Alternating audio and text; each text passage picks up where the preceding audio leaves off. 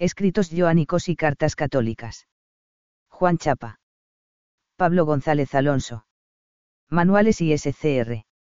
Instituto Superior de Ciencias Religiosas. Universidad de Navarra. Presentación. El presente manual está dedicado al estudio de mía parte amplia del Nuevo Testamento. Se divide en dos grandes bloques. Por un lado, se ocupa de los escritos joánicos, es decir, las obras atribuidas a San Juan, el hijo de Zebedeo, y, por otro, de las llamadas cartas católicas, es decir, las cartas de Santiago, Pedro, Juan y Judas, si bien las que se atribuyen a Juan se estudian dentro del corpus joánico. Entre los escritos de Juan destaca el Evangelio que, como los sinópticos, recoge la vida y la enseñanza de Jesús durante sus años en la tierra.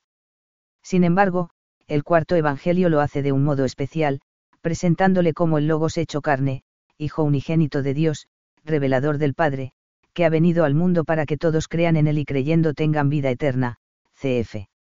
en 20,31. Para transmitir esta enseñanza, el evangelista se sirve de numerosos símbolos y referencias, el discípulo amado, el número 7, el agua, expresiones como, ser levantado, y, ser glorificado, signos y discursos, etc., que hacen de este escrito un texto de gran belleza y profundidad. Por eso precisamente, el estudio del cuarto Evangelio resulta siempre apasionante. Adentrarse en él, como es lógico, excede con mucho a lo que se recoge en estas páginas. Sin embargo, el lector podrá encontrar aquí esbozos de algunas cuestiones teológicas, así como aspectos relativos a la composición e historia del texto, que le permitan conocer mejor lo que el autor inspirado quiso decir y de este modo ahondar en el misterio de Cristo.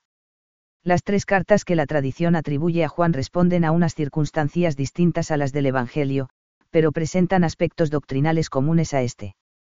En momentos difíciles para la comunidad joánica, el autor invita a vivir en Cristo la comunión con Dios y con los demás cristianos, como garantía para permanecer en la fe recibida.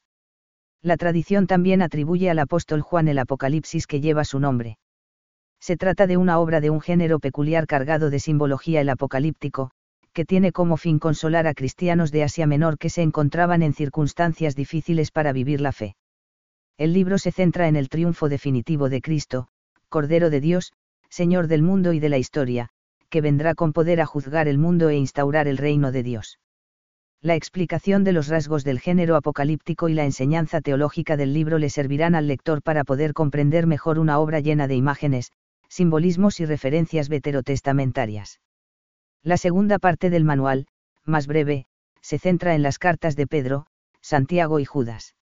Son escritos que ayudan a comprender mejor las primeras comunidades cristianas en una época en la que iban faltando las figuras apostólicas además de mostrar la situación social en la que se encontraban los cristianos, el estudio de las cartas permite observar cómo se consolidaba la recta doctrina en esas comunidades, ante las dificultades internas ocasionadas por las interpretaciones erróneas de las enseñanzas de Jesús o el relajamiento en la vida cristiana. Como es obvio, la finalidad de este manual es solo instrumental. Lo fundamental es acudir y leer varias veces los escritos que son objeto de estudio. Solo así se podrán ir comprendiendo los ejemplos, figuras y expresiones que tienen los textos, y de esta forma iniciarse en sus contenidos históricos y teológicos. En estas páginas al lector le resultará sencillo familiarizarse con la enseñanza principal de cada carta y conocer, casi capítulo por capítulo, el contenido del Evangelio de Juan y del Apocalipsis.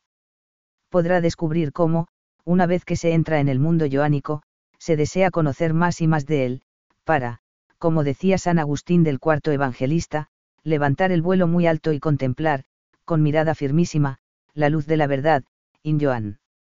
Evan, 15,1. Una nota final. Este manual está realizado a partir de unos apuntes para clase de Juan Chapa, adaptados por Pablo González Alonso, quien asimismo se ha encargado de preparar los materiales didácticos.